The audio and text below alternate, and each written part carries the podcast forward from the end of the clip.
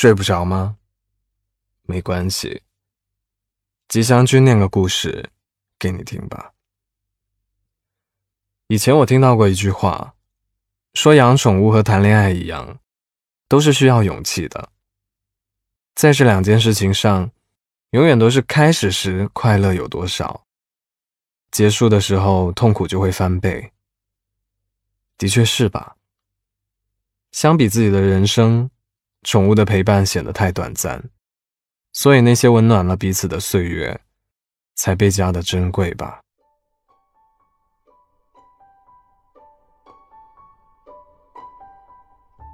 她刚发胖那阵子，我真的没有意识到她可能是怀孕了，我还以为她只是吃多了，因为长胖对她来说，也不是什么困难的事情。我想。他胃口变好了也不错啊，反正他变成什么样，我都喜欢。胖有胖的可爱，瘦有瘦的骨感美。只要他健健康康、开开心心，就很好了。于是我给他买了一堆零食囤在家里，这让他心花怒放，更加喜欢黏着我了。他变得不喜欢出门。没事儿就转到我眼前，要我拆东西给他吃。吃饱之后呢，就躺在我腿上休息，懒得动。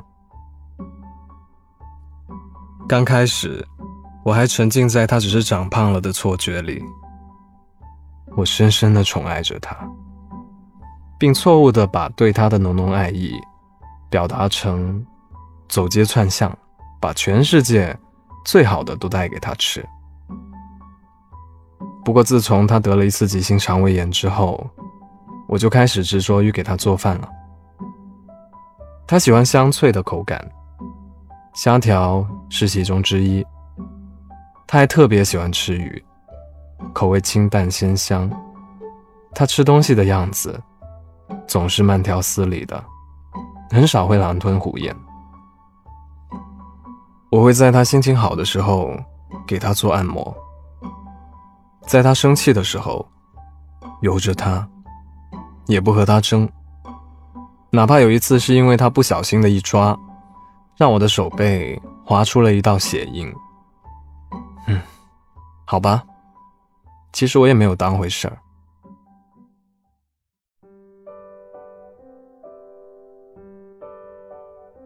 想起第一次见他的时候。她还是个灵活轻巧的小姑娘，眼神躲躲闪闪的，带点试探，很腼腆的样子。有时候呢，她还会神游，一副委屈的模样。不过我当时怎么都不会想到，我们会有后来那么久的相处和故事。前段时间，我突然发现她食欲骤降。无论我怎么花样百出，我都引不起他丝毫兴趣。好说歹说，他依旧打不起百分之一的精神。除此之外，他还变得很焦躁，每天晚上都睡不好，一直哼哼，哼得我都心疼了。我觉得我自己有些走火入魔，我做梦都在给他做好吃的。终于又做出一个新花样，像是中了百万的大奖。梦里面，他缓慢的、试探的尝了一小口，我就幸福的快要晕眩了。但是我醒来的时候，发现他还是那样，看上去没有什么精神。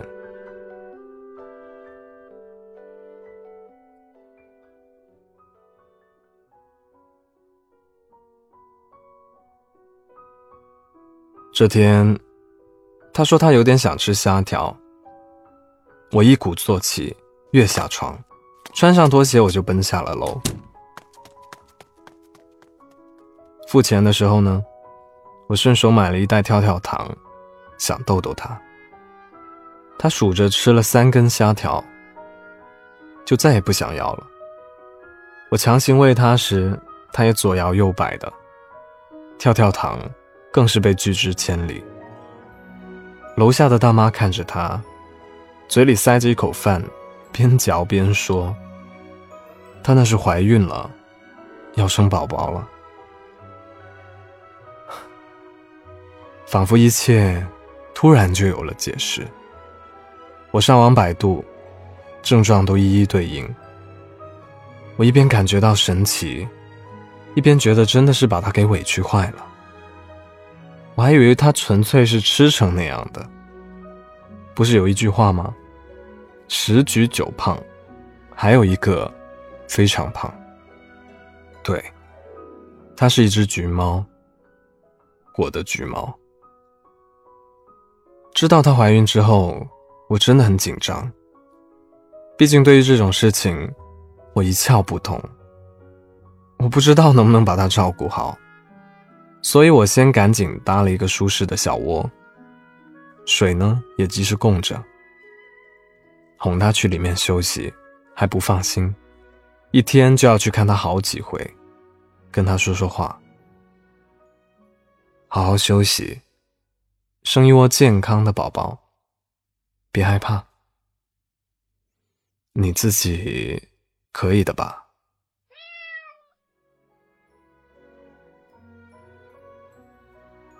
我担心这个，担心那个，只有看到他乖乖的待在里面，才感到安心。看到我蹲下来，他就慵懒的喵一声，我舍不得离开他的身边。于是我一边玩着手机，一边揉着他的脑袋，直到他舒服的睡着了。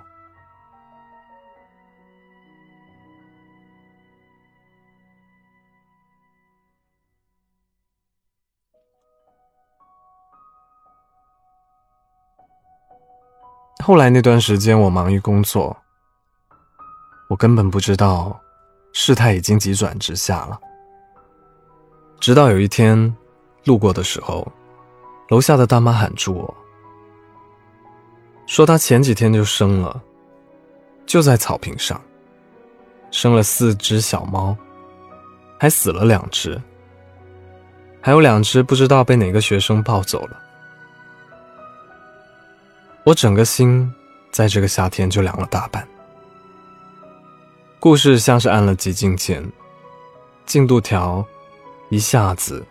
赶到了末尾，我还没有好好照顾他，他就经历了生离死别，难怪他这两天那么焦躁，楼上楼下到处跑。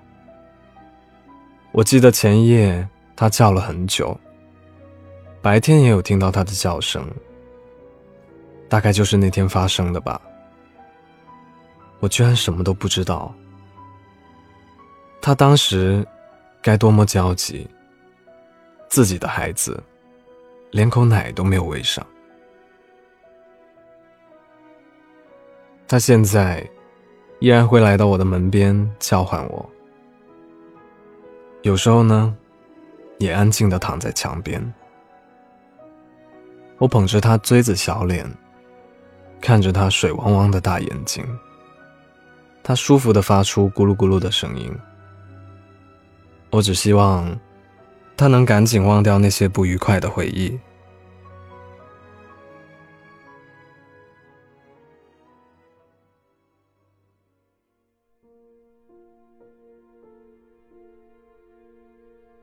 希望有更多的人，能在行路匆匆之余，停下脚步，关爱路边流浪的小生命，以领养代替购买。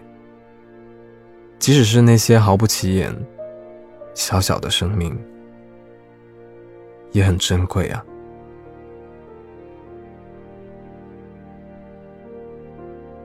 故事念完了，你的宠物叫什么名字呢？能告诉我你和他的故事吗？欢迎在评论区给我留言。如果喜欢这个故事的话，记得为我的节目点赞。想看文字版本，可以在微信公众号“白无常白总”的历史记录里查看同名文章。我依旧在 Storybook 睡不着电台等你。晚安。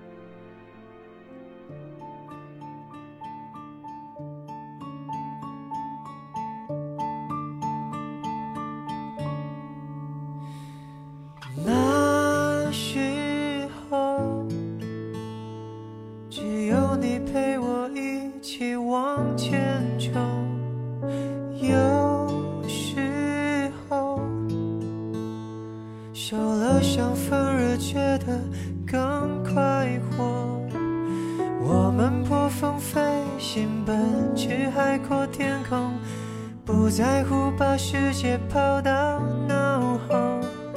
对人生我有太多困惑，但确定我有个永远的朋友。往前走，一个人走向人生的钢索，